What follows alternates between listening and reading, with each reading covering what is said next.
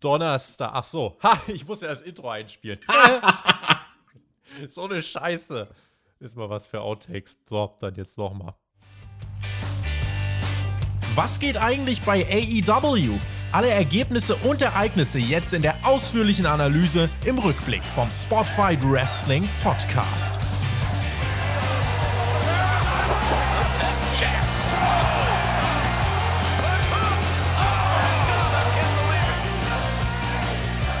Donnerstag, 1. Juli 2021, Spotfight Wrestling Podcast, die WWE Dynamite Review. Die Normalität, sie kehrt zurück und zwar in Form eines normalen Sendeplatzes. Ein letztes Mal im Daily's Place, bevor es zumindest mal für vier Shows wieder auf Tour geht. Was hat man sich da heute einfallen lassen? Das ist natürlich die große Frage. Sprechen wir drüber. Mein Name ist Tobias Enke. Ich bin Sammy Guevara Fanboy damit bin ich nun geoutet und damit können wir auch starten. Thumbtack Jack, aka du verflixte Legende, aka Alexander Bedranowski ist auch wieder mit von der Partie. Besser wird's heute nicht mehr. Moin! Brother Friend, was für eine wunderbare Introduction, aber du hast dich einmal verhaspelt. Du hast versehentlich gesagt WWE Dynamite. Ja, ja, ja. Da könnte man meinen, da würde ich ja nie Chefkommentator werden, oder? Mhm lass uns, äh, willst du jetzt drüber reden oder wollen wir es uns schön fürs Ende aufheben? Na, das heben wir uns fürs Ende auf, das diesen Schmankerl, dieses Schmankerl, was Jim Ross da fabriziert hat. Ja, also wer nicht weiß, worum es geht, äh, bleibt mal dran, meine lieben WWE-Champs äh, wollen wir gar nicht so viel Zeit äh, verschwenden, sondern Los. einfach mal wirklich draufschauen, was hat AEW gemacht für diese letzte Show, für die man übrigens zu meinem Überraschen auch nochmal über 1400 Tickets verkauft hat. Ich habe nach letzter Woche gedacht, so, es war die letzte große Show, jetzt überbrückt man nochmal. Nee, die Fans hatten wirklich Bock, das Ende der Ära zu zelebrieren im Daily's Place und äh, darüber werden wir natürlich dann auch am Ende sprechen. Erstmal eröffnet aber Chris Jericho die Show, weil er heute die Show kommentieren sollte. Dann kam Penta mit Eddie Kingston raus, die Bugs äh, kamen auch mit raus, Stimmung war gut und wir müssen uns vor Augen führen. Äh, die waren jetzt auch zurück am Mittwoch, Alex, und mhm. äh, das ist ein Punkt, den müssen wir besprechen. Aber was wir auch besprechen müssen, die Bugs haben sich rasiert. Oh. Und Chris Jericho hat uns mitgeteilt, die sehen jetzt aus wie 70er Jahre Pornodarsteller. Damit hat Chris Jericho seinen Platz am Kommentar übrigens schon direkt gerechtfertigt. Alex, dieser Auftakt in die Show, diese Bärte, was denkst du? Also ich habe mir für diese Review auch extra einen Schnurrbart jetzt wachsen lassen, so oh, wie die Schade, Young dass wir heute kein Video haben. Ja, Mist, das haben sie schön gemacht. Also sie sahen wirklich edel aus. so trägt man das im Jahr 2020, oder? 21 haben wir schon. Mensch, ich weiß nicht mal, wo wir sind. Ja, 2021, äh, also du kannst direkt mit Jim Ross dich verbünden. Äh, wie gesagt, 70er Jahre Pornodarsteller. Also so viel hat das heute eigentlich gar nicht, äh, gar nicht verloren gehabt. Nun ja, aber das war der Start in diese Show jetzt, wo man mal wieder wirklich wahrscheinlich über 800.000 Zuschauer direkt von Beginn an mit dabei hatte. Und man startete mit diesem Tag-Team-Match, mit diesem Eliminator-Match. Wenn Penta und Eddie Kingston das Match gegen die Bucks gewinnen, bekommen sie ein Titelmatch. Und ich möchte unterstreichen, dass ich die Heel-Arbeit der Bucks feiere. Sie sehen jetzt halt auch wirklich ridiculous aus. Also sie haben sich wirklich auf einer Skala von 1 bis 10 auf 11 skaliert. Ja. und die Kommentatoren hatten auch Bock. Und insgesamt, Alex, dieser Opener hat richtig, richtig Spaß gemacht. Und die Crowd war richtig drin. Das hat man übrigens an einem Moment gemerkt. Es gab so ein Nearfall, ich weiß nicht, äh, ich glaube von Penta war es, der äh, zeigte da einen, einen Flip. Oder so eine, so eine Art Corkscrew Cold Red war es, glaube ich. Und dann setzte Rick Knox zum Cover an und irgendwie, man hatte Bock auf die Ausgabe, man hatte Bock auf die Kommentatoren und dann ereignete sich das hier. What is that? Wow, corkscrew code red! No! Oh, come, come on! on. No, that was a three! Come on! That was a three! Come on! That was a three! And the fans do it too!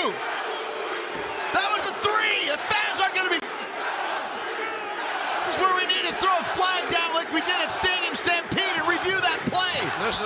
the audience here. Alex, das war drei und die Fans hatten richtig Bock und die Kommentatoren auch und ich fand das unterhaltsam. Ja, dann war es halt drei. Der Rick Knox, wir wissen ja, der hat manchmal ein bisschen Probleme, da alles regelgerecht zu machen. Whatever, ich habe drüber hinweggesehen, weil ich war so fasziniert von diesem Move. Corkscrew Code Red, seitlich eingesprungen von Panther. Heidewitzka, habe ich so auch noch nicht gesehen. Ja, also das war auf jeden Fall äh, der, der hier für die spektakulären Manöver zuständig war in diesem Match. Und äh, wie ich es gerade schon gesagt habe, es hat einfach Bock gemacht zuzuschauen, weil die Kommentatoren hatten Bock, die Fans hatten Bock, die im Ring hatten auch Bock. Und eigentlich, wenn du das so auf dem Papier liest, denkst du Bugs, Panther, 1000 Flipflops und 50 Canadian Destroyers vom Hallendach. Aber so war es nicht. Es war ein bisschen weniger von dieser Action. Dafür hat Eddie Kingston, glaube ich, der war für viele, die mit diesem Stil nichts anfangen können, Segen. Äh, wie, wie hat der in deinen Augen in dieses Match gepasst? Weil ich fand, der hat das auf so eine herrlich unorthodoxe Art und Weise ergänzt. Absolut. Eddie Kingston war eine Ergänzung für dieses Match und ein Moment ist mir ganz besonders aufgefallen, beziehungsweise zwei Momente. Und da macht er etwas als Face, was im heutigen Wrestling keiner mehr macht. Eine lange vergessene Kunst sozusagen, nämlich den Hulk ab. Und das meine ich jetzt ganz ernst. Also diesen Moment, wenn ein Babyface genug hat von der Scheiße von den Heels und er rappelt sich auf, er kämpft sich zurück auf die Beine, er schaut sie mit bösem Gesicht an, zeigt ihnen quasi metaphorisch den Zeigefinger wie Hulk Hogan. You! Du kriegst jetzt richtig von mir auf den Deckel und dann chop, chop, chop, chop gegen die Young Bucks. Das hat er nur leider an der falschen Stelle im Match gemacht. Das hat er gemacht, während wir in der Werbepause waren. Ja. Und es war nicht mehr als ein kurzer Hope-Spot sozusagen, wo man die Hoffnung hat, dass er sich zurück ins Match kämpft. Wenn Eddie Kingston dieses Stilmittel, was so unorthodox ist, und das hast du ja gerade auch gesagt, sein unorthodoxer Stil, wenn er dieses Stilmittel des Hulk-Ups fürs Finish bringen würde, dann garantiere ich dir, ist Eddie Kingston mehr over als sonst irgendjemand bei AEW. Ziemlich sicher sogar, ja. Also das sind Spots, äh, kannst du ihm ja stecken, hast ja Verbindungen zu ihm, kannst ihm das stecken und kannst sagen, soll er mal machen, wenn das Publikum wieder zurückkehrt. Hier im Match gab es ein Nearfall-Festival, muss man dann sagen. Die Bugs, äh, ja, trotzdem in ihrer Rolle. Ich finde sie mittlerweile wirklich richtig, richtig gut. Es war ein richtig wilder Opener. Fans äh, standen teilweise nur und setzten sich schon gar nicht mehr hin. Es gab dann einen Low Blow unentdeckt. Rick Knox hätte den schon sehen können. Es hat so ein bisschen Nick Patrick-Vibes gehabt, WCW. Äh, ich verweise nochmal auf unser Patreon-Format Raw vs. Nitro. Da gab es nämlich eine ziemlich äh, coole Referee-Storyline. Man wollte hier die Fans dann wirklich auch ärgern. Die hatten nämlich wirklich Bock auf diesen, äh, auf den Sieg von Kingston und Penta, aber die mussten dann vorm Finish doch schon viel einstecken. Es gab auch Eingriffe von Anderson, von Gallows, während dann Brandon Cutler mit seinem Eispray eingreifen wollte. Das tat er auch, aber hat verfehlt. Ja, Penta ist, glaube ich, ausgewichen und dann sprüht er und sprüht er. Und sprüht er, weil ja, er, er einfach so geschockt ist. Er hat gar nicht mehr aufgehört. Brandon Cutler sprüht einfach weiter seinem Mann das Eispray ins Gesicht und wird dann vom Apron gepflückt, weil der Elite-Killer Frankie Kazarian kommt, verpasst ihm eine Clothesline außerhalb vom Ring und das fand ich am allerlustigsten. So Brandon gut. Cutler bumpt von dieser Clothesline und sprüht immer noch mit seinen beiden blöden Flaschen nach oben. Ja, er versprüht äh, ein, ein ganz eigenes Esprit, könnte man quasi sagen. Also also es war wirklich, äh, es hat richtig Spaß gemacht. Frankie Kazarian, wie gesagt, der tauchte dann eben auf, räumte auch auf. Die Fans gingen steil. Piledriver von Penta, Backfist von Eddie und sie gewinnen tatsächlich dieses Match. Also auch als erstes Team jetzt seit fast einem Jahr besiegt diese Kombination nun die Young Bucks. Die Bucks sind selber schuld, weil sie ihre fiesen Pläne oder weil, weil die fiesen Pläne ja ge, gebackfired sind, nach hinten losgegangen sind. Und dann sehen wir jetzt eben Panther und Eddie feiern. Frankie Kazarian steht hinten bei den Fans und wird gefeiert. Äh, richtig, richtig nicer Auftakt in die Show, fand ich. Und auch äh, so das Argument von wegen, ja, Panther und, und Eddie, die sind doch kein richtiges Team. Naja, in den letzten Wochen gab es genug Verbindung. Äh, zwischen, zwischen den Lucha Bros und Eddie gibt es eine Verbindung. Plus, sie haben sehr klar gemacht, warum sie sich so gut miteinander äh, verbrüdern können, weil sie dasselbe Ziel haben. Ja, und das haben sie ausführlich erklärt in den letzten Wochen. Insofern fand ich, war das auch vom Booking her und vom Match her alles äh, tipptopp. Absolut starkes Match, starker Opener. Der Ausgang geht total in Ordnung. Hey, Penta und Eddie Kingston, wenn einer sagt, die sind kein Team, die haben den coolsten Double-Team-Move aller Zeiten. Die Dudley Boys, die haben damals diesen What's up Headbutt in die Eiergegend gemacht. Und die beiden machen jetzt dasselbe, quasi das, was früher Baba Ray gemacht hat, die Beine spreizen. Das macht Eddie Kingston und dann kommt halt vom Top Rope Penta angeflogen, aber nicht mit dem Headbutt, sondern mit dem Dropkick in die Kronjuwelen. Den Move sollen sie mal nächste Woche schön machen gegen die Young Bucks. Dann werden sie neue Tag Team Champions. Das Match ist nächste Woche, oder? Das Match ist nächste Woche bei Road Rager in Miami, so sieht's aus. Genau. WWE Road Rager in Miami nächste Woche. Da freuen wir uns auf dieses Titelmatch. Und ja, also hat mich dann nicht überrascht, dass Kingston und Penta on fire waren am Schluss, weil es wurde ja immerhin von den Young Bucks der Finisher der Lucha Bros geklaut in der Schlussphase des Matches. Mhm. Package Piledriver Footstop Kombination. Und da hat sich Penta dann gesagt, so, ey Leute, meinen Move, den klaut ihr mir nicht. Macht seinen eigenen Package Piledriver, Kingston mit der Backfist. Finish geht voll in Ordnung. Also ich mag das mit diesem Tag Team Title Eliminator, dass wenn du die Champs besiegst, dann sicherst du dir dadurch ein Titelmatch. Und sie haben es geschafft, dass die Young Bucks wegen den ganzen Eingriffen von außen und so trotzdem nicht schlecht aussehen, sondern einfach, sie waren Heels, deren fieser Plan nicht aufgegangen ist. Durch die Bärte sehen sie schon schlecht genug aus. Info übrigens vom Wrestling Observer. Äh, es gab in diesem Match, anders als man es hätte erwarten können, keinen einzigen Canadian Destroyer. Weißt du auch warum, Alex? Ganz einfach. Es wurde kommuniziert. Nämlich hat man sich gesagt, ey, Main Event, da soll ein großer Canadian Destroyer Spot kommen. Lasst uns den mal hier nicht zeigen. Finde ich gut. Ja, so gehört sich das im Wrestling. Eigentlich sollte das Standard sein in jedem ja. Lockerroom auf der Welt, dass es solche Absprachen gibt und dass im Idealfall auch wirklich der gesamte Lockerroom vor der Show einmal kurz zusammenkommt und jedes einzelne Match darf kurz sagen, hey, habt ihr irgendwas Besonderes? Ja, wir sind der Opener, wir haben einen Suicide Dive. Ah, okay, dann wissen alle anderen Matches, ich mache keinen Suicide Dive. Ähm, das fehlt manchmal bei AEW, aber das ist schön, ja. dass sie jetzt da scheinbar dran arbeiten. Der Jungle Boy saß backstage und Christian war bei ihm und meinte, wir sind stolz auf dich und eines Tages wirst du Champ werden und heute kannst du das erste AEW-Talent werden, das sich 50 Siege holt. Und dann kam der Luchasaurus mit Marco Stunt vorbei, gestapft und meinte, Dinos sind ziemlich loyal. Danke, dass du auf den Jungle Boy aufgepasst hast, als ich weg war. Jetzt bin ich wieder da und werde auf dich aufpassen. Und der Jungle Boy, der saß dann da und dann haben Christian und der Luchasaurus eine Gemeinsamkeit gefunden, weil Verwandtschaft von Christian wohl auch Dino-Verbindungen hat und dann waren sie natürlich, äh, dann, dann ging es auf zum Kaffeekränzchen und der Jungle Boy, er saß dann da und ähm, ja, hat sich dann auf sein Match weiter vorbereitet, unabhängig von allem, was man sagen kann, auch jetzt diese Dynamite-Ausgabe, letzte Dynamite-Ausgabe, wir wissen ja, seit dem, was wir auf Twitter und Co. gesehen haben, der Jungle Boy ist ein ziemlicher Gewinnertyp. Oh ja, aber Christian, ich sag's dir, der ist eigentlich ein Bösewicht. Immer der, noch nicht. Der tut das nur so, der schleimt da rum beim Jungle Boy. Ich weiß gar nicht, was Christian da für eine komische Agenda verfolgt. Er Hier hält die Promos, weil der Jungle Boy die noch nicht halten kann. Beim Spotfight Podcast habt ihr es zuerst gehört. Christian ist genauso wie Cody. Er tut wie, als ob er ein Babyface wäre. Dabei ist er schon ein Heel. Ja, natürlich. Ja, und äh, ich würde sagen, der Jungle Boy ist jetzt ein Top-Face, einfach weil er sich NRJ gekrallt hat. Also ich würde sagen, damit ist er overgegangen. Ja, äh, nicht verkehrt. Das ist ein lecker Mädchen. Das ist ein lecker Mädchen. Ja, und äh, wie gesagt, Christian Cage hat quasi die Promos für den Jungle Boy, finde ich okay. Langfristig muss der Jungle Boy das dann aber auch selbst mal übernehmen. Und langfristig müssen dann auch Markus Dant und der Luchasaurus weg. Scorpio Sky und Ethan Page standen im Ring. Müssen die auch weg, ist die Frage. Und Tony Schiavone fragte, warum hast du dich für ein Coffin-Match entschieden? Warum hast du Darby zu einem Coffin-Match herausgefordert? Was ich gemacht habe, war nicht genug. Dann gibt es ein lautes Boo-Konzert. Also man kann zumindest jetzt nicht sagen, dass keine Reaktion vorhanden war. Es gab You Suck-Chants. Irgendwann waren die Fans so weit, dass sie auch What-Chants ausgepackt haben. Das Publikum äh, hat da wirklich die ganze Trickkiste durchgezogen. Und plötzlich ging das Licht aus. Und wir hören die Musik von Sting und der taucht dann auch auf mit einem Sarg. Den rollte er äh, auf die Stage, dann wurde es wieder dunkel. Wir sahen ein Videopaket. Darby Allen hat so eine Sargkonstruktion einfach mit, mit, mit deinem Flammenwerfer angezündet. Ja, und dann sind wir wieder in der Arena. Darby springt aus dem Sarg heraus, explodiert förmlich, attackiert Ethan Page, Scorpio Sky, schluckt dann noch den Scorpion Death Drop, wie passend. Und die Referees kommen dann raus und befreien die Heels vom wilden Darby.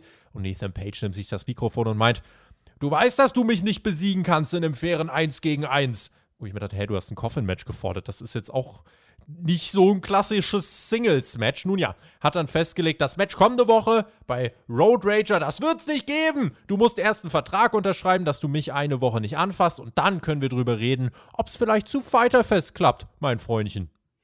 Nun, Reden wir kurz über die eigentliche Promo von Ethan Page, weil letzte Woche habe ich ja bemängelt, mir fehlt die große Frage oder die Antwort auf das Warum. Was ist eigentlich sein Problem mit Darby? Why? Ich weiß, dass er ihn nicht mag, aber ich weiß nicht, warum er ihn nicht mag.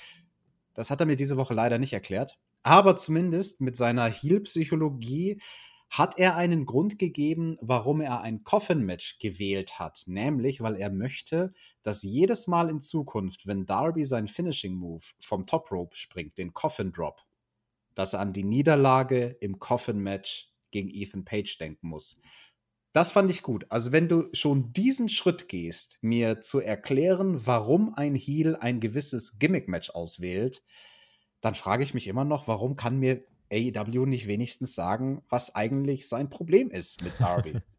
Tja, das äh, ist natürlich die Frage. Also, ich bin, ich bin mal gespannt. Äh, man wird das jetzt wahrscheinlich wirklich so durchziehen. Ne? Ich glaube, vielleicht hat es auch ein bisschen was damit zu tun. Der Ticketverkauf für Miami nächste Woche ist ja aus bestimmten Gründen, die ich schon ein paar Mal erklärt habe, nicht so geil gelaufen. Andererseits, AEW ändert eigentlich nicht so wirklich oft spontan Dinge. Also vielleicht hat man gesagt äh, von Anfang an, ja, wir werden nicht zwei Stipulation-Matches in eine Nacht packen, weil es findet ja auch noch das Strap-Match zwischen QT und Cody statt. Vielleicht war das von Anfang an der Plan. Nächste Woche dann auf jeden Fall, äh, ja, wird Darby dann wahrscheinlich den, den, Vertrag unterschreiben müssen und muss dann, äh, ja, Ethan Page eine Woche nicht anfassen, wobei ich mir eigentlich denke, eigentlich kannst du auch sagen, eine Show nicht anfassen. Die sehen sich doch die Woche eh nicht oder machen die zusammen Ausflug? Nee, ich glaube nicht, dass sie zusammen einen Ausflug machen. Aber ja, vielleicht mussten sie ja das Sargmatch verschieben, weil Darby jetzt den einen Sarg angezündet hat und sie konnten gerade keinen Schreiner finden, der einen neuen zimmert. Jack Evans war am Start. Instant-Promo noch von Matt Hardy, der meinte, ich hoffe, Jungle Boy, du verlierst heute und wirst verletzt. Du hast ja nämlich gar nichts verloren in meinem Business. Und dann war da der Jungle Boy. Die Leute freuen sich. Sie lieben diesen jungen, sympathischen Mann. Und es ist immer so geil, wenn die Musik aufhört und die Fans aber trotzdem äh, weiter diesen, diesen Song grölen. Und wir haben das ja vor allem nur einmal vor 5000 Menschen gesehen. Das wird jetzt bald wieder regelmäßig der Fall sein. Zudem gibt es ein Announcement. Äh, große All-Out-Woche bei AEW. 1. September Chicago, 3. September Chicago, 5. September Chicago. Für Dynamite, Rampage und All Out. Dreimal dieselbe Arena es wird Geld sparen, Alex. Wie schlau glaubst du, ist dieser Move, dreimal in derselben Halle zu veranstalten? Well, dreimal in derselben Halle ist natürlich schon eine Hausnummer. Also, die eine Show ist ja ein Pay-Per-View, ne? Also, das würde ich ausklammern. Da würde ich sagen, hey, Dynamite und dann ein paar Tage später den Pay-Per-View in derselben Halle zu veranstalten, ja, whatever. Wenn es logistisch einfacher ist und Geld spart, dann macht das gerne noch eine Show oben drauf zu legen. Ja, schauen wir mal. Also ich bin gespannt auf die Ticketverkäufe für die mhm. Ausgabe von Dynamite nach All Out, ob sie da die Halle wirklich voll kriegen ob der Markt ähm, gesättigt ist, aber ich glaube, die kriegen schon die Halle voll. Also Chicago ist eh so eine Art Homebase für AEW. Also wenn wir gucken, wann welche Pay-per-Views wo stattgefunden haben, Chicago, das war immer für AEW ein Ort, der funktioniert und der eine treue Fanbase hat. Äh, Chicago ist auch klassischerweise ein krasses Wrestling-Publikum, ein Wrestling-Publikum ja. durchaus mit einer Meinung, dem du nicht zwingend vorschreiben kannst, äh, für wen es zu sein hat und für wen nicht. Chicago war zum Beispiel auch die Stadt, in der es den Double Turn damals gab bei WrestleMania 13 mit Austin und Bret Hart. Ne? Also mhm. das war auch eine Art Crowd, vor der sowas funktioniert, die sagt so, hey, nee, wenn der eine sich scheiße benimmt, dann buhen wir den aus, obwohl er vielleicht eigentlich Babyface war zu Beginn des Matches. Ja, ähm, ja was denkst du? Ist das, ist das ein Problem? Ich, vor allem auf diese Rampage-Ausgabe muss man halt gucken. Äh, es ist schon, also ich hätte wahrscheinlich Rampage und Dynamite äh, noch ein bisschen weiter außerhalb veranstaltet, nicht zu weit weg, aber es ist halt wirklich einfach so der Punkt, ey, dadurch, dass man äh, ja wirklich diese fünf, sechs Tage in derselben Arena ist, äh, sparst du eben viel Geld. Insofern, das, was AEW an Ticketverkäufen nicht einnimmt, würde man wahrscheinlich äh, dann einfach an Travel-Kosten sparen. Jack Evans gegen den Jungle Boy, das Match hatten wir ja auf jeden Fall noch offen und der Jungle Boy sah gut aus, hat noch das große Match gegen Kenny in den Knochen und der interagierte, finde ich, auch immer besser mit dem, mit dem Publikum, mit der Crowd. Also er weiß, welche Knöpfe er drücken muss, damit das Publikum poppt und der Snatch Submission bringt dann in 6 Minuten und 50 Sekunden den Sieg für den Jungle Boy, den 50. Sieg für den Jungle Boy. Danach noch ein großer Brawl, da, da ging jetzt quasi kein großes Match voraus, da geht das immer noch. Ähm, da brawlte sich das Hardy, Hardy Office mit Christian Cage und dem Jurassic Express. Ganz am Ende steht Christian oben, dominiert und ich finde, diese Fehde darf jetzt mal mit einem Singles-Match dann langsam beendet werden. Es genügt mir. Ja, auch hier haben wir wieder irgendein Techtelmechtel nach dem Match, so wie auch letzte Woche nach dem Match vom Jungle Boy. Zumindest war es nicht der Main Event jetzt. Genau, es wäre stärker gewesen ohne diesem Christian Matt Hardy Zeug am Ende, das ist meine Meinung, weil man hat es schön aufgebaut, dass es für Jungle Boy um etwas geht. Es ist nicht nur irgendein random Aufbaumatch nach der großen Niederlage im World Title Match letzte Woche gegen Kenny Omega, sondern es ist ein Match, wo für ihn etwas auf dem Spiel steht, nämlich der geschichtsträchtige 50. Sieg. Ne? Er will der erste Wrestler sein bei AW, der diese Marke knackt. Nicht mal ein Kenny Omega hat es geschafft, 50 Singles-Siege einzufahren. Und das fand ich gut. Also das fand ich sehr, sehr kostbar, dass wir nach dieser Niederlage letzte Woche dem Jungle Boy direkt eine neue Mission gegeben haben. Das hier war mehr als nur ein Aufbausieg. Und das war gut, weil letzte Woche, wie gesagt, da haben wir uns ja gefragt, ja, was machen wir jetzt mit dem Jungle Boy nach der Niederlage? Die Chance steht ganz gut, dass er jetzt einfach versauert und man ihn wieder ganz schnell vergisst und man hat ihn nach oben geholt fürs World Title Match und dann lässt man ihn wieder fallen. Danach sieht es nicht aus. Also für mich sieht es danach aus, als ob AEW ähm, da jetzt konsequent an diesem gut funktionierenden Charakter, dem Jungle Boy, dranbleiben möchte. Und ja. das gefällt mir, weil werden, werden der Typ, ja, schon geil. Der Typ reißt ab und auch dieses Match gegen Jack Evans, also da brauchen wir jetzt gar nicht auf einzelne Spots oder so eingehen. Das war ein richtig gutes Match. Evans war ein richtig guter Gegner für den Jungle Boy. Die haben gut miteinander ähm, eine Chemie gehabt und das hat mir schon wirklich sehr gut gefallen. Aber wie du sagst, der Kram mit Christian und Matt Hardy, ja, Leute, mach, macht mal diesen Matt Hardy da weg. Ich hab dich outsmartet. Bei Full Gear outwrestled und am Mikrofon outcaste ich dich. Das war die Promo, die von MJF folgte im Backstage-Bereich. Er richtete sich erst an Chris Jericho und meinte, du wolltest doch wissen, wann es Zeit ist, äh, oder du solltest doch wissen, wann es Zeit ist, in diesem Business die Segel zu streichen. Ich fordere dich, Chris, zu einem letzten großen Match heraus. Du musst nur meine Stipulations abhaken und wenn ich das Match gewinne, dann musst du mich auch für immer in Ruhe lassen. Ach ja, und äh, Sammy, wir catchen heute auch. Geh ruhig in deinen Vlog und sag den äh, Sammy Sims, ich fühle mich angesprochen, dass ich mhm. besser bin als du. Der Vlog von Sammy übrigens für einige auch bei uns auf dem Discord-Server, liebe Grüße. Äh, besser als BTE, ja, die dürfen vloggen und streamen da bei AW und bauen sich ja damit regelrecht eine Fanbase, äh, Fanbase auf, Alex. Das ist ja verrückt. verrückt, sowas. Und diese Promo von MJF, die fand ich auch verrückt gut. Also ja. da war ich wirklich, äh, ich, nee, nicht positiv überrascht, weil es überrascht mich nicht, dass MJF eine starke Promo hält, aber ich fand es abwechslungsreich im Sinne von, es ist eine Weile her, äh, seit MJF jetzt mit dem Pinnacle unterwegs ist, dass wir ihn wirklich mal alleine gesehen haben. Einfach nur er, wie er backstage sitzt, er ist alleine und er redet. Keine Leute um ihn herum, die noch ihren Senf dazu abgeben, nur er. Und das ist natürlich genau sein Metier. Ne? Also MJF ja. am Mikrofon ist der einfach bombenstark und ähm, hat mich durchaus neugierig gemacht auf diesen Main Event zwischen ihm und Sammy Guevara. Andrade meldete sich backstage zu Wort bei Alex Abrahantes. Ich dachte, jetzt kommt gleich Andrade says. Hat er zum Glück nicht gemacht. Stattdessen sprach Andrade im gebrochenen Englisch. Äh, Matt, äh, wer auch immer, äh, gegen Andrade El Idolo in Miami nächste Woche. Äh, das war, glaube ich, jetzt sein großes Announcement. Äh, ich fand es immerhin ganz lustig, dass er gesagt hat, Matt äh, mit Matt Something. Gemeint war natürlich Matt Seidel. Die werden nächste Woche aufeinandertreffen. Es gibt schlechtere Auftaktgegner. Insofern freue ich mich drauf. Äh, das große Announcement, nun ja, dass er jetzt das erste Mal irgendwann catchen muss für AW, hätte ich jetzt, hätte ich jetzt fast mit gerechnet. Das hier war eine grottenschlechte Promo von Andrade und nicht wegen dem offensichtlichen, weil er so gebrochenes Englisch redet und da einfach nicht besonders eloquent ist. Er muss ja sogar untertitelt werden, damit man ihn versteht, sondern wegen seiner falschen Heal-Psychologie. Es ist, wenn du eine Promo cuttest für so ein Match und du bist der Heal, ist es das One-on-One. -on -one. Also das ist wirklich die most basic Psychologie, die du vom ersten Tag an in einer guten Wrestling-Schule, wo ja auch Promos trainiert werden, mhm. eingeimpft bekommst.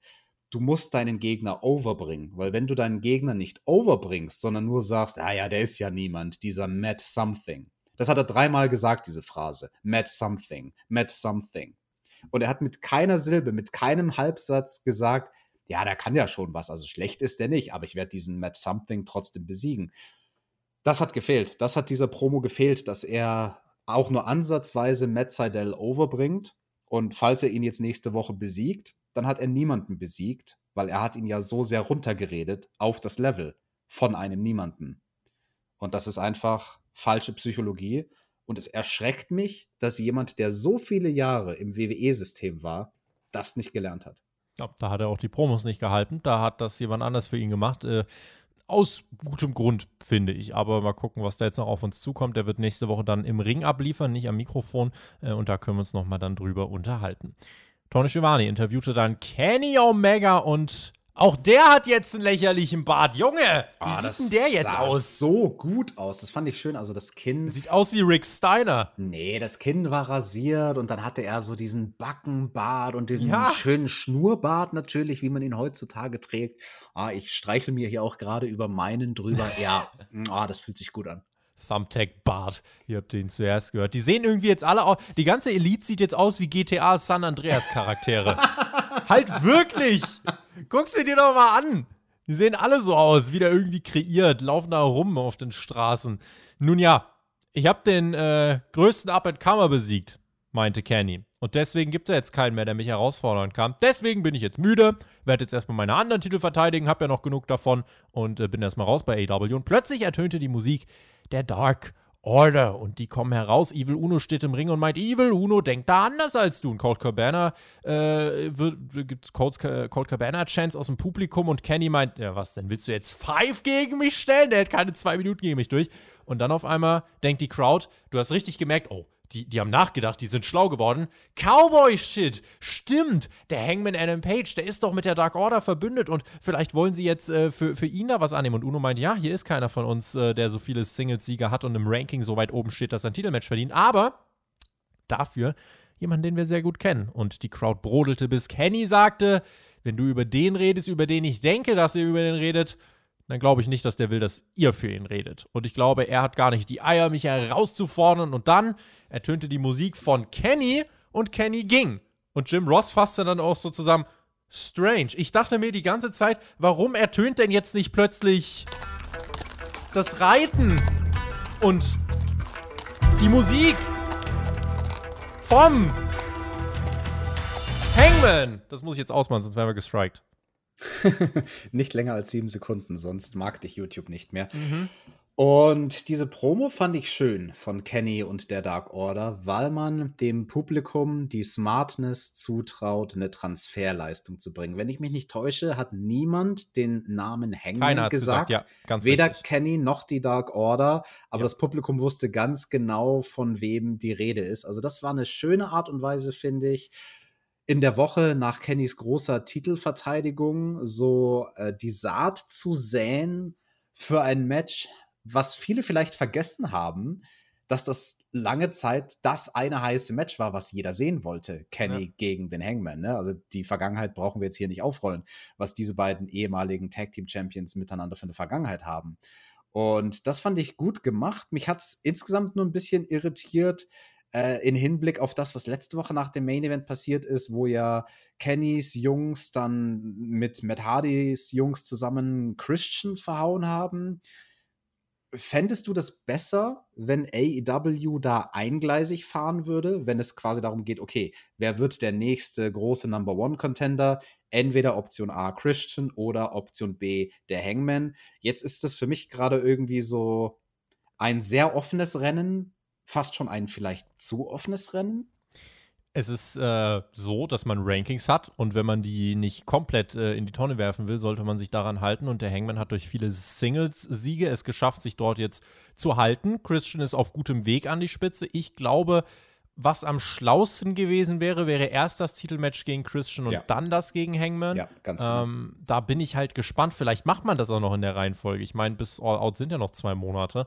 Ähm, oder ob man bei All Out direkt Kenny gegen den Hangman bringt. Auf jeden Fall war dieses Promosegment sehr, sehr schön gemacht, auch mit dem, was dann nachher Backstage passierte. Äh, können wir jetzt einfach mal gleich mit aufgreifen, denn äh, nachher war der Hangman dann Backstage bei der Dark Order, ist reingeplatzt und meinte: Jungs, seid ihr denn verrückt geworden? Ich mache hier die Challenge, nicht ihr. Und die Dark Order ganz selbstsicher, haben dann einfach auch so ein bisschen mal runtergespult, was der Hangman ihnen alles beigebracht hat. Es ist okay, auch mal zu verlieren. Ja, man muss keine Angst vor den Challenges im Leben haben, denn du kannst nie im Leben nur gewinnen. Solange du am Ende wieder auf deinem Pferd sitzt und wieder nach vorne reitest, ist das alles in Ordnung. Come on, Adam, wir glauben an dich. Und ganz am Ende dann Alex Reynolds, der noch sich ganz kurz eine Sekunde mit dem Hangman nimmt und sagt, ey, du hast dich jetzt so lange hinten angestellt, jetzt ist wirklich deine Zeit. Und das Publikum jubelt und es ist so eine wirklich greifbare, irgendwie auch einfach authentische Story, mit der man sich, finde ich, auch identifizieren kann, weil so dieses, der Hangman hat halt schon viel Respekt vor diesem Überchamp Kenny. Das ist so diese mega Aufgabe in seinem Leben, an die er sich eigentlich nicht rantraut. Und ich glaube, wenn er sich diese Aufgabe einmal annimmt und wenn er sie schafft, ja, wenn er den Titel gewinnt, also schon jetzt weiß ich, dass das so ein emotionaler, lauter Pop werden wird, wo auch immer er stattfindet. Und hier, das war jetzt quasi ein weiterer Schritt in dieser Long-Term-Erzählung, die eigentlich schon läuft, seitdem Kenny und der Hangman ein, ein Tag-Team sind. Früher. Ja. Früher. Noch früher Die wahrscheinlich. Erzählung hat nämlich begonnen beim allerersten World Title Match von AEW, denn Chris Jericho, das war der erste Champion. Daran erinnern sich, glaube ich, die meisten. Aber ich glaube, manche da draußen müssen Ja, vielleicht ja, ja. zurück überlegen, warte, gegen wen hat der denn gewrestelt in diesem Titelmatch? All Und- Out vor, deine, vor der ersten Dynamite-Ausgabe war Genau, das. 2019 war das und zwar hat Chris Jericho da gewrestelt gegen den Hangman, der zu dem Zeitpunkt damals, 2019, ein bisschen eine Überraschung war. Das erschien den ganzen Leuten, den Kritikern wie uns damals so ein bisschen frühreif. So, ja, okay, kann man schon probieren, diesen Hangman da jetzt in Titelmatch zu stellen. Ist doch nicht so weit. Aber ist noch nicht so weit. Also ist eigentlich zu früh. Also das wäre schon sehr, sehr mutig, dem jetzt den Titel direkt zu geben. Und für den Charakter, der da aber gespielt wird, hat das ja quasi fast schon wie so eine Art Traumata ausgelöst. Quasi die Erinnerung vom Hangman, ich bin an dieser Challenge schon mal gescheitert. Ich hatte die auf dem Silbertablett. Ich hätte der erste Champion ever werden können. Der erste World Champion von AEW ever vor zwei Jahren. Ich habe es vermasselt. Und dann hat er einmal dieses Traumata und dann weiß er, weil er mit Kenny Omega im Tag-Team war, wie gut Kenny Omega ist, weil er Ja. ihn immer hautnah gesehen hat. Und das finde ich sehr logisch. Also, das ist, finde ich, ein nachvollziehbarer Knacks, der diese, den, den dieser Charakter da hat, dass er sich dieser Challenge des World Titles vielleicht noch nicht so ganz ähm, gewappnet fühlt.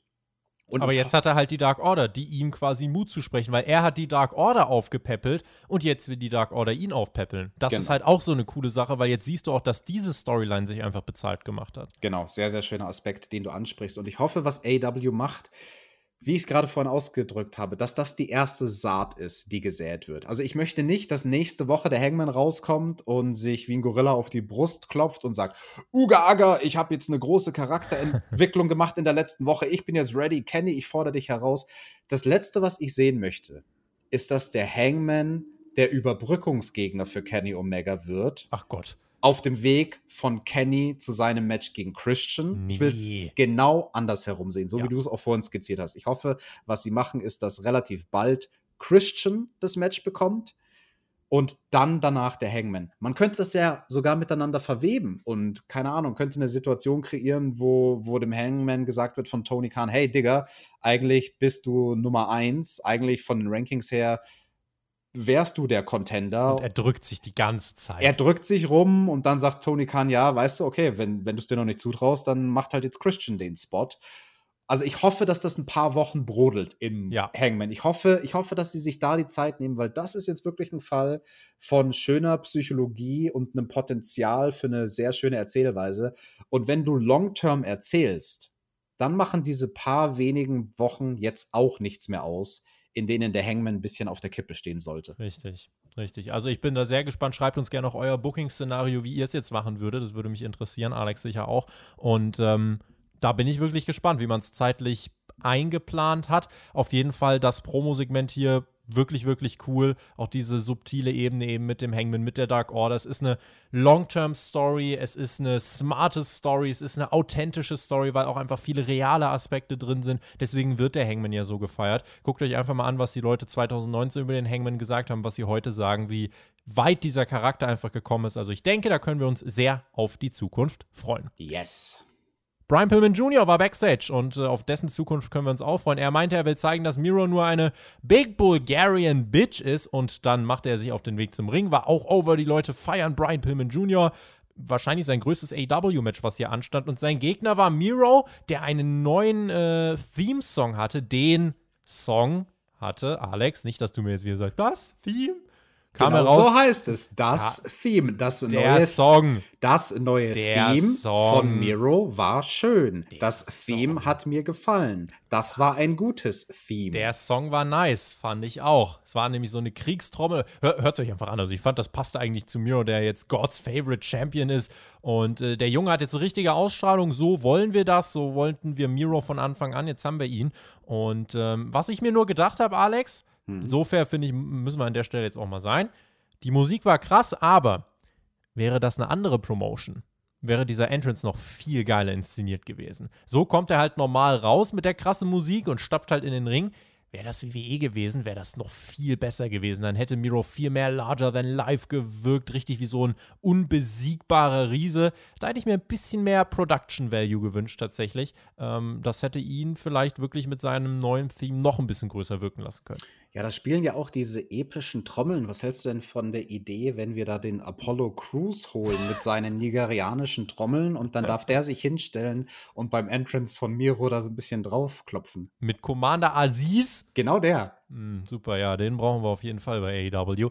Nee, brauchen wir nicht. Wir haben nämlich genug Leute, die catchen können. Unter anderem auch Brian Pillman Jr., der hat hier das Match gegen Miro, ja, er hat es ernst genommen, er hat es versucht. Miro wirkte zu Beginn auf mich irgendwie wie Brock Lesnar. Ja, hat er, alles ist an ihm abgetropft und er hat äh, Pillman einfach ziemlich fertig gemacht. Und die Story des Matches war auch eigentlich weitestgehend. Immer wenn Pillman die Chance hatte, ins Match zu finden, hat Miro ihn zerklatscht. Dann zum Ende hin hatte Pillman nochmal die Möglichkeit und durfte auch ein bisschen was zeigen. Dann schaute Miro aber einmal böse in die Kamera, Matschka Kick und dann Game Over. Sieben Minuten, wenn man es ohne Werbung gesehen hat. Äh, mit Werbung waren es dann vier Minuten TV-Zeit, in denen Miro hier clean, klar und schon deutlich gewinnt. Das tat er aber Brian Pillman Jr. sah nichtsdestotrotz gut aus. Also ich hatte Hat ihm trotzdem geholfen irgendwie. definitiv. Also ich glaube auch Brian Pillman Jr. Das war auf eine kleinere Art und Weise so ein Push. Du darfst in einem Titelmatch gegen einen dominanten Champion verlieren, wie letzte Woche beim Jungle Boy, der gegen den dominanten World Champion Kenny Omega verlieren durfte. Mhm. Und zu Beginn des Matches hatte ich allerdings ein bisschen Sorge, dass Miro Brian Pillman Jr. zu sehr wegklatscht. Aber ab dem Moment, wo es dann das Comeback gab, finde ich, hat Brian Pillman Jr. genug gute Moves gekriegt. Er hat sich ja zurückgekämpft ins Match mit so einem Stunner quasi am Apron aufs Top Rope. Und Miro steht auf dem Apron und er verpasst ihm diesen Second Rope Springboard Dropkick. War dann auch lustig mit Chris Jericho am Kommentar. Hey, den Move habe ich schon mal gesehen. Moment, den habe ich sogar erfunden. Und dann zeigt Brian Pillman Jr., während Rusev, äh, Miro nach draußen zählt, den diesen Suicide Dive Dropkick, so würde ich es jetzt einfach mal nennen. Weil es gibt ja im Wrestling, es gibt den Baseball Slide, ne, kann sich jeder vorstellen, unter dem Bottom Rope. Dann manche Leute, keine Ahnung, Jeff Hardy hat in der Vergangenheit zum Beispiel gerne mal einen Dropkick zwischen dem untersten und dem mittleren Seil gemacht. Aber Brian Pillman Jr. springt diesen Dropkick aus dem Ring raus zwischen dem mittleren und dem obersten Seil. Also wirklich wie so eine Rakete von steil nach oben. Also das ist so ein Move, wo ich mir, wo, da musste ich wirklich zurückspulen, weil ich mir gedacht habe, so, hä, das ist doch physikalisch irgendwie nicht möglich. Wie hat, der, wie hat er das jetzt gemacht, ohne seinen Gegner umzubringen und ohne sich selbst am Top Rope zu köpfen? Also das ist ein cooler Move. Den soll er mal bitte gerne weiter beibehalten. Und ja, am Ende tappt er in der Submission. Mir gefällt dieser Submission Hold von Miro, wie der zwei Phasen hat. Also in der WWE hat er das nämlich nicht so gemacht. Da hatte er die Leute. Er hat es ein bisschen verändert, genau. Jetzt Genau. ist ja wirklich dieses Einlocken Mhm. und dann nach hinten umkippen und den Gegner zerreißen. Genau, genau, dieses nach hinten umkippen, das ist nice, weil bei der WWE war es immer so dieser normale Camel Clutch, normale Camel Clutch Position. Accolade hieß er da, ja. Genau, und das, das finde ich schon sehr, sehr nice. Also, ähm, das, das ist ein gut aussehender Move. Das schaut auch wirklich aus, als ob der Gegner da einfach ähm, keine Chance mehr hat. Ne? Ist, ein, ist ein fieses Manöver. Ja, bricht einfach so, wie wenn man drei Stunden Raw schaut, äh, so bricht es einen in diesem Haltegriff. Matschka! Matschka. Danach kommen wir äh, zu dem, was, äh, was die Show fortgeführt hat, waren Backstage mit Team Taz. Aber Team Taz war ausgedünnt, Alex. Wir hatten nämlich nur Taz. Du schreibst mit. Mhm. Taz hatten wir. Okay, eins. Dann hatten wir Powerhouse Hobbs. zwei Powerhouse Hobbs. Und wir hatten Hook! Oh, in Großbuchstaben. Drittens Hook. Okay, Hook. Und Hook meinte, ich bin müde von dem Scheiß. Und Ricky Starks und Brian Cage wurden heute verbannt. So, und Tess hat gesagt, so, das wird geregelt. Austin, Texas. 14. Juli. Brian Cage verteidigt seinen FTW-Titel gegen einen fitten und medizinisch freigegebenen Ricky Starks. Denn manchmal müssen Familienmitglieder auch einfach die Dinge in einem Kampf mal austragen. Wenn der Alex und ich sich über eine Anmoderation streiten, da muss halt auch mal jemand durch eine Glasscheibe fliegen. So ist das halt. Ist? Und Chris Jericho meinte, wow, Hook kann sprechen. So, Alex, jetzt siehst du mal. Was kann Hook denn nicht? Jetzt ist er nach dem besten Wrestler der Welt auch noch der beste Talker der Welt. Noch nie hat sich jemand getraut, eine Hook-Promo zu unterbrechen. Genauso wie Hook noch nie ein Match verloren hat. Ja, äh, weil er noch keins hatte. Das ist eine Ausrede. Okay. Guck mich nicht so an, Alex. Ja, Hook hat eine Promo gehalten. Super. Was hältst du von der Ansetzung? Äh, Ricky Starks, hat er sich nicht das Genick gebrochen vor drei Wochen und jetzt wrestelt ja. er wieder? Ja, er hat aber übernatürliche Heilkräfte. Ist das so eine gute Idee? Ich weiß ja nicht. Also man wird sich aber, also ich glaube, man würde ihn nicht in den Ring stellen, wenn er nicht freigegeben wäre. Entweder er ist noch nicht freigegeben und man wird irgendwelche Shenanigans vorher bringen, oder er hat sich wirklich schon auskuriert. Ja, oder er macht es einfach wie damals Steve Austin, der 97 von Owen beim SummerSlam nicht verletzt machen. wurde nicht und machen. dann ein paar Monate später bei der Survivor nee, nee. Series wieder gegen ihn wrestelt, aber halt dann einfach quasi irgendwie nur so drei Moves macht. Hm. Ricky Starks gewinnt mit Einroller nach 30 Sekunden. Kaufe ich. Kommen wir vom Ruler of the World, das war Hook, zu Vicky Guerrero und Nyla Rose. Sie trafen auf Rebel und eine viel gefeierte Britt Baker. DMD Over ist die Frau. Over, over, over. Aber ich hatte Angst, äh, dass dieses Match, Alex, äh, nicht so over geht. Ähm, Britt war, ja, war, warf Reba eigentlich ihren, ihren Gegnerinnen zum Fraß vor, kann man sagen. Also ist jetzt nicht so role-modelig. Und der Cliffhanger vor der Werbung ist dann, wie, wie Guerrero, wie Vicky Guerrero in so einer Eddie-Manier tanzt und äh, Nyla Rose stellt einen Tisch auf. Das waren die großen Momente dieses Matches. Nein, nein, nein, nein, nein, nein. Also es gab noch einen anderen großen Moment des Matches. In der Werbepause nämlich den most devastating Submission Hold aller Zeiten. Wir kennen ja aus der Vergangenheit, so aus den, keine Ahnung, 60ern und 70ern, die Claw. Die Fun Erics haben das zum Beispiel gemacht, aber da sah das cool aus, quasi der Griff mit der Kralle an die Stirn des Gegners. Schön mit der Pranke in die Augenhöhlen, boah. Ah, und richtig schon schön den Kopf zerquetschen. Und mm. Nyla Rose, sie macht halt einfach in der Werbepause minutenlang gegen Rebel oder Reba die Claw in den Bauch.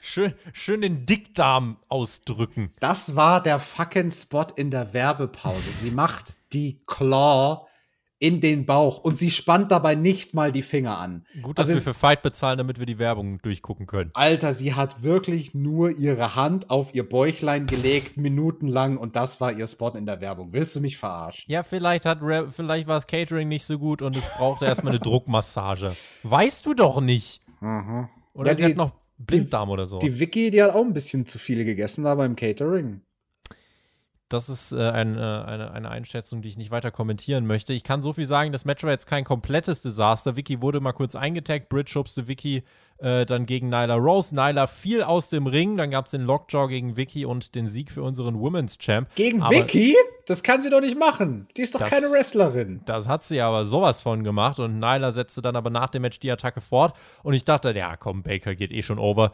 Am Arsch!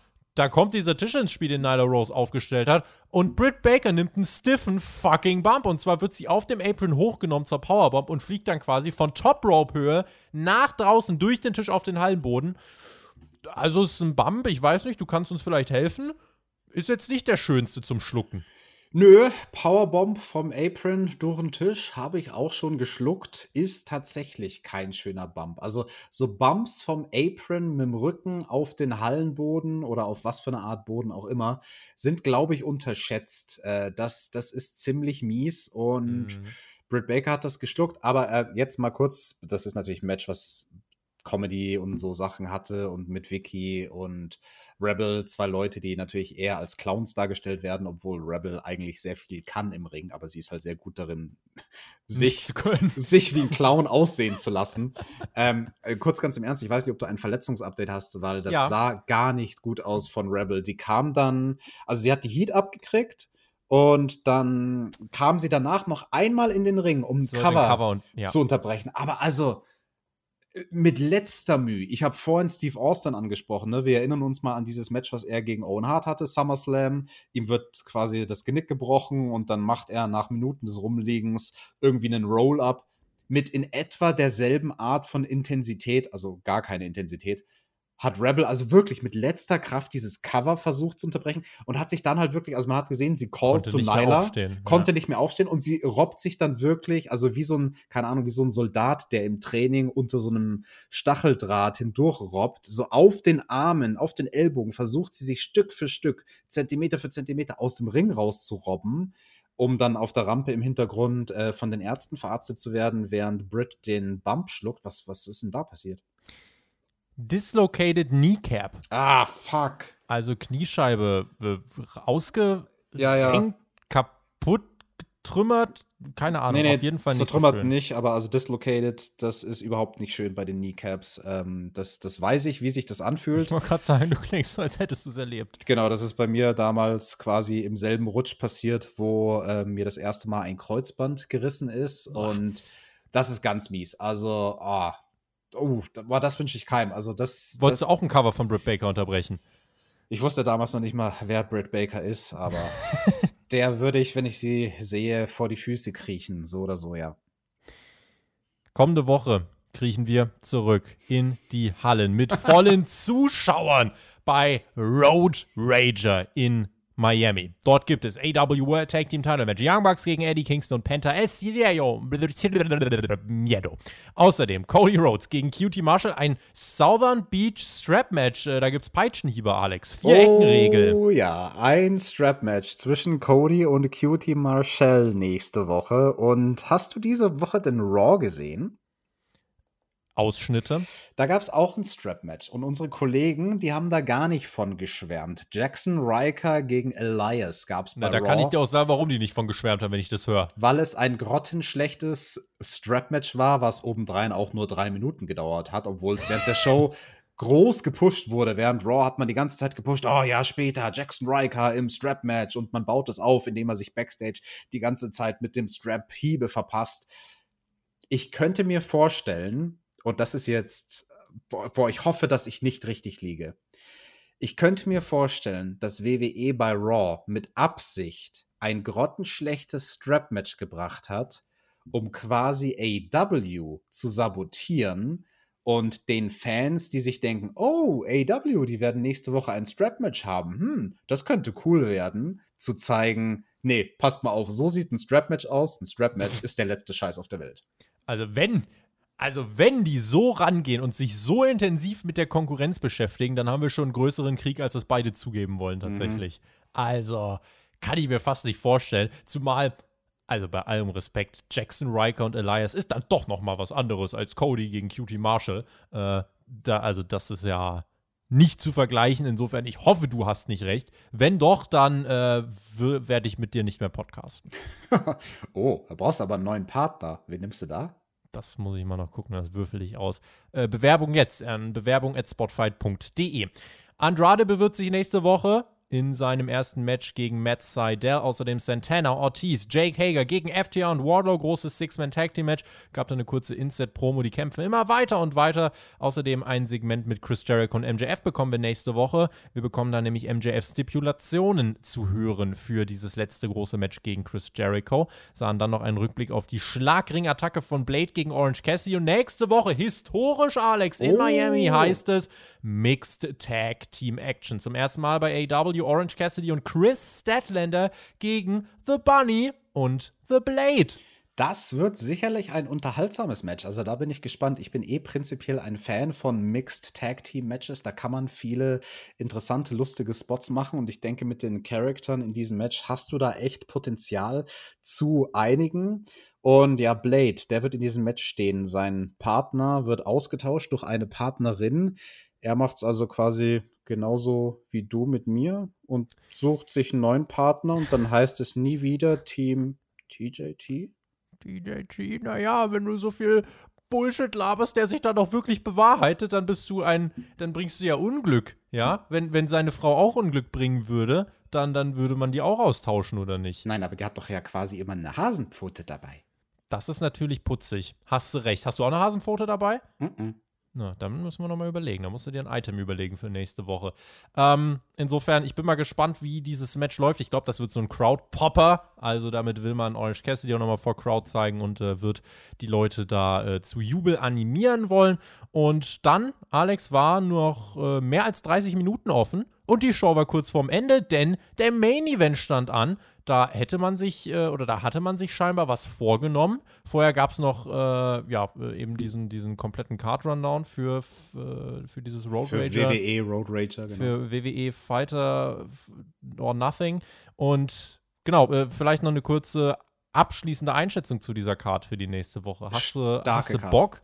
Hab wirklich Bock. Also, das ist echt eine gute Card, die AEW da für Road Rager announced hat. Und ich freue mich wie jeder sehr auf die Publikumsreaktion.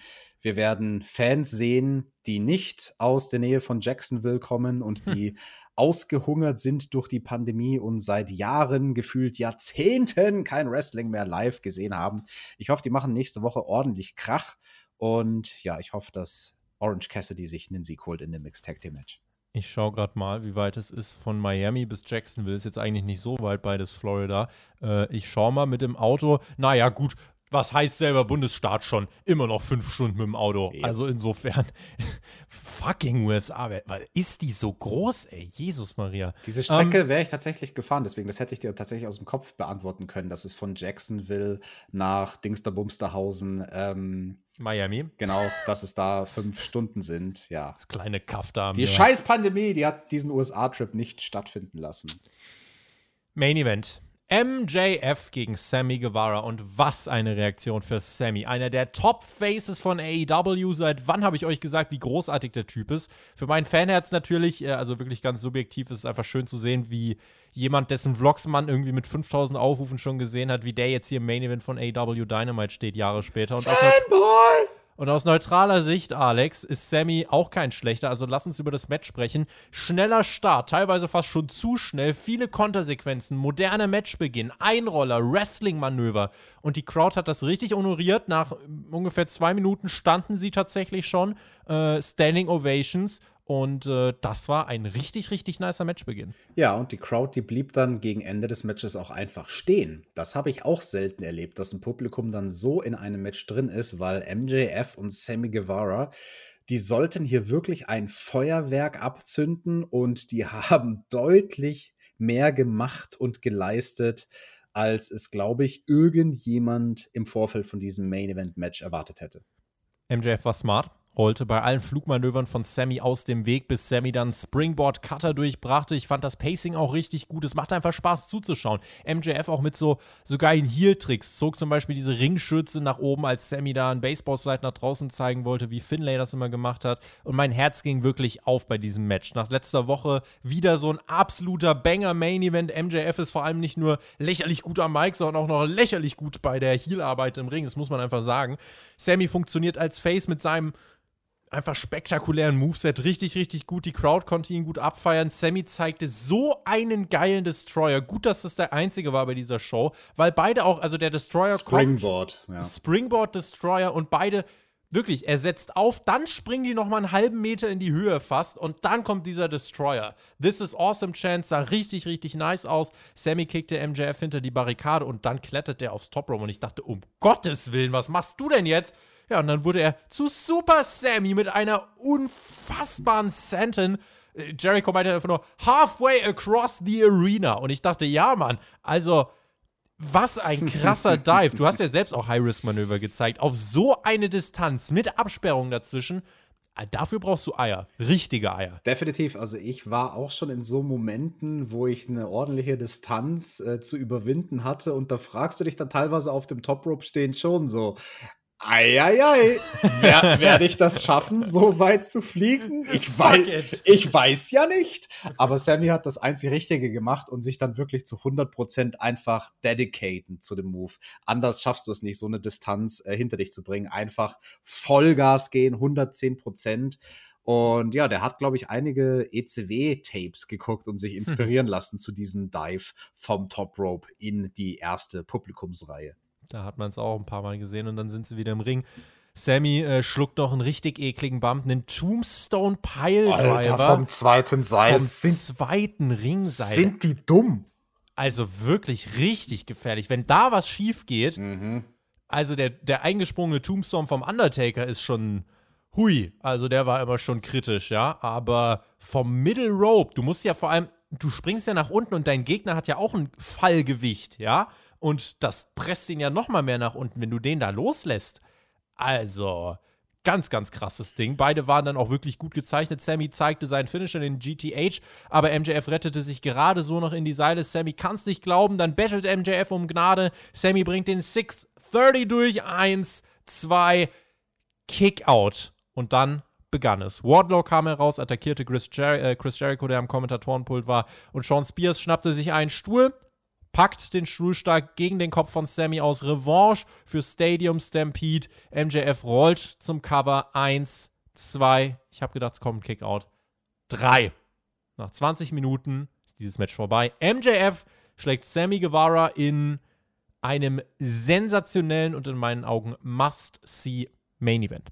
Bombenstarkes Match, wenn man kein Problem damit hat, dass hier ein sehr neumoderner Wrestling-Stil geworkt wurde im Sinne von, wir hauen heute einfach alles raus. Komm, Moves, die sonst das Finish sein sollten, egal, die hauen wir einfach in dieses Match rein. Tombstone vom zweiten Seil, 630, komm, wir kicken nach allem aus, was es gibt. Das muss man mögen. Wenn man das mag, dann wird man großen Gefallen an diesem Match gefunden haben es war definitiv, glaube ich, die Art und Weise von MJF und Sammy Guevara, sich von der Crowd hier in Jacksonville nicht nur zu verabschieden, sondern ihnen zu danken. Ihnen zu danken, indem man ihnen einen bombenstarken Main Event gibt, einen Main Event, der overdelivert. Absolut. Also, overdelivern ist ein sehr, sehr gutes Wort. Ich war sauer nach dem Match, habe gedacht, die Drecksäcke. Sammy bekommt doch seine großen Siege hoffentlich dann sehr nah in der Zukunft. Er ist hier trotzdem ein ganz, ganz großer Gewinner. So fair muss man sein. Äh, wird durch das Finish ja auch geschützt. Es ergibt ja irgendwie schon Sinn, wenn du jetzt bei All Out MJF gegen Jericho bringen willst, okay. Aber ich weiß nicht, würdest du mir zustimmen, bei diesem Momentum, bei dieser Dynamik in der Crowd, generell auch die, die Performance von Sammy, Wäre das jetzt so schlimm zu sagen, Sammy gewinnt, man schützt MJF, indem Chris Jericho für die Niederlage sorgt durch einen Eingriff äh, und dann baust du MJF gegen Jericho auf und Sammy kriegt halt diesen großen Sieg zwischendurch. Wäre das so viel schlimmer gewesen? Ich finde nämlich nicht.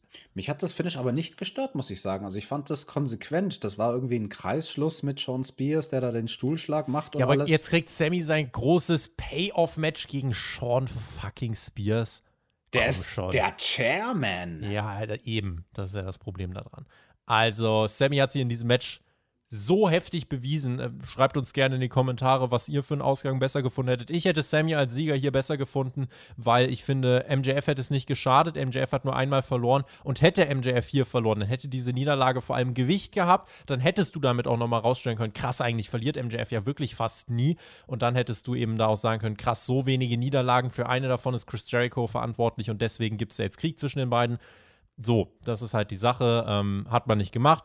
Ich hoffe wirklich, also Sammy hat seinen, im Fußball würde man sagen, der hat mit diesem Spiel seinen Marktwert mal richtig erhöht. Ja, im Wrestling vielleicht nicht eins zu eins so anwendbar, aber Sammy hat trotzdem hier allen gezeigt, ähm, das ist die Zukunft. Also großartige Performance. Ich ziehe alle Hüte, sowohl als Fanboy als auch als äh, Wrestling-Fan, muss ich sagen, das war ganz, ganz große Klasse. Ja, dann war der Main Event vorbei und es waren aber noch vier, fünf Minuten Sendezeit übrig bei Dynamite.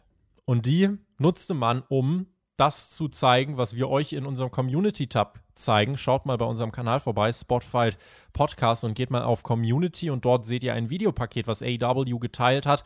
Und zwar ein Videopaket, Alex, was das Ende einer Ära eingeläutet hat. Wo man auch wirklich das nochmal gesehen hat und dachte, Alter. Mhm. Gänsehaut krass war das bitte eigentlich? Weil es ist so kurios. Es endet eine Ära, die wirklich irgendwie scheiße war in erster Linie, weil keine Fans da waren. Sie haben es mit dem Videopaket trotzdem geschafft, dass du irgendwie traurig warst und es fühlte sich wie so ein einfach heftiges Kapitel an. Wer ist debütiert? FTR, Matt Hardy, Brody Lee. Alle vor leeren Rängen. Du hattest Mike Tyson. Du hast wirklich alle wichtigen großen Momente drin gehabt in diesem Videopaket und mit einem richtig geilen Song. Ganz wichtig, du hattest Brody Lee drin. Ja. Und es war größtenteils chronologisch erzählt. Also angefangen mit Codys Promo bei dem allerersten Pandemie Dynamite, wo man quasi durch die Dunkelheit der Ränge nochmal akzentuiert hatte, dass kein Publikum da ist.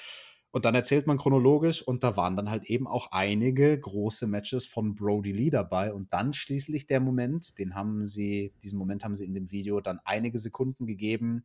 Ja wo das ganze Publikum, nicht nur das Publikum, sondern wo die ganze, das ganze Roster von AW auf der Bühne steht und auf der Leinwand steht eben Rest in Peace Brody Lee, nachdem er verstorben das war. So, also das war stark. Das, also ja. äh, traurig natürlich. Also don't get me wrong, ne, ist jedem klar, das war ein großer Verlust, den keiner haben wollte. Aber also dieses Video, Das war Big Time. Also wer auch immer das geschnitten hat, da sage ich als jemand, der selbst fürs Fernsehen Videos schneidet, Chapeau. So viele einzigartige Momente in anderthalb Jahren, also ein bisschen mehr als 60 Wochen oder wie viel das jetzt war. Für eine Company, die wirklich länger ohne Publikum veranstaltet, äh, veranstaltet hat als mit. Das muss man sich wirklich nochmal vor Augen führen ich bin wirklich sehr gespannt, wie wir in 1,5 Jahren von AW reden, eben jetzt mit Fans. Also da äh, kann man jetzt wirklich sagen, äh, was sie da jetzt schon an Momenten in diesen anderthalb Jahren ohne Fans rausgehauen haben, es kann wirklich nur noch geiler werden. Und ich bin wirklich, wirklich gespannt auf die Zeit. Und ähm, dieses Videopaket war wirklich ein, ein grandioser Schlusspunkt. Und dann läutete Jim Ross die kommende Woche ein, Alex, denn wir hören uns nächste Woche. James L. Knight, Center Wednesday night. Tickets available at AEWTix.com, folks. There's nothing in your life that will top seeing a live WWE Dynamite. So sieht's nämlich aus.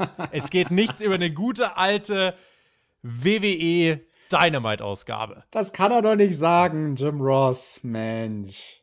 Soll man ihn jetzt feuern oder wie stehst du dazu? Nein, behalten. Der sympathische alte Mann, der darf gerne mal sich verhaspeln. Unmut wird immer größer im Internet gefühlt. Äh, ich sag, ich sag, durch diesen Versprecher wird jetzt keiner sagen, hm, ich schaue nie wieder Dynamite, genauso wie jetzt niemand sagen wird, hm, ich schaue mal bei WWE rein. Natürlich. Also, das wird nicht passieren. Insofern, das Internet redet drüber, äh, passieren sollte es trotzdem nicht. Das ist schon richtig. Schauen wir auf diese Show zurück. Ich finde, ein mega Opener, mega, mega Main Event, dazwischen weitestgehend schlüssiges Storytelling, Aufbau für die kommende Woche. Also, was wünscht man sich für eine Weekly mehr? Was wünscht man sich für eine Weekly mehr? Klar, so dieses eine richtig heftige Megasegment, das hat gefehlt, klar. Aber äh, trotzdem war das jetzt, ich finde, ein grandioser Schlusspunkt für, diese, für dieses Ende der Daily's Place-Ära. Und ähm, habe hier, nichts, hab hier nichts auszusetzen. Ich wäre natürlich noch melancholischer, wenn wir nicht Anfang August direkt wieder hier wären im Daily's Place. Aber ansonsten war es trotzdem äh, eine Show, die sehr, sehr viele Stärken hatte, keine großen Schwächen. Insofern äh, ein fetter, fetter Daumen nach oben von mir.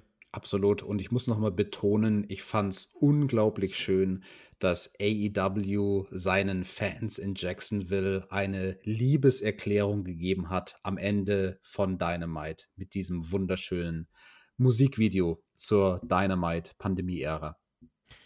Und damit machen wir den Deckel drauf. Nächste Woche Donnerstag sind wir zurück. Da heißt es dann Road Rager. Und ich bin gespannt, wie unsere Stimmungslage dann ist, wenn wir auf diese Show zurückblicken, ob wir geflasht sind von den Fans. Äh, bisschen mehr als 2000 Tickets sind weg und ähm, es wird trotzdem wieder getourt. Das wird ein Game Changer. Ich bin gespannt. Hoffe, ihr seid nächste Woche mit dabei. Daumen hoch nicht vergessen und in diesem Sinne, GW Guinness Wrestling. Alex schickt euch nach Hause. Macht's gut. Auf Wiedersehen. Ciao. Jawohl, wir hören uns nächste Woche bei der Review zu WWE Road Rager, euer Lieblingsteam Old and Bold. FTA! Bye.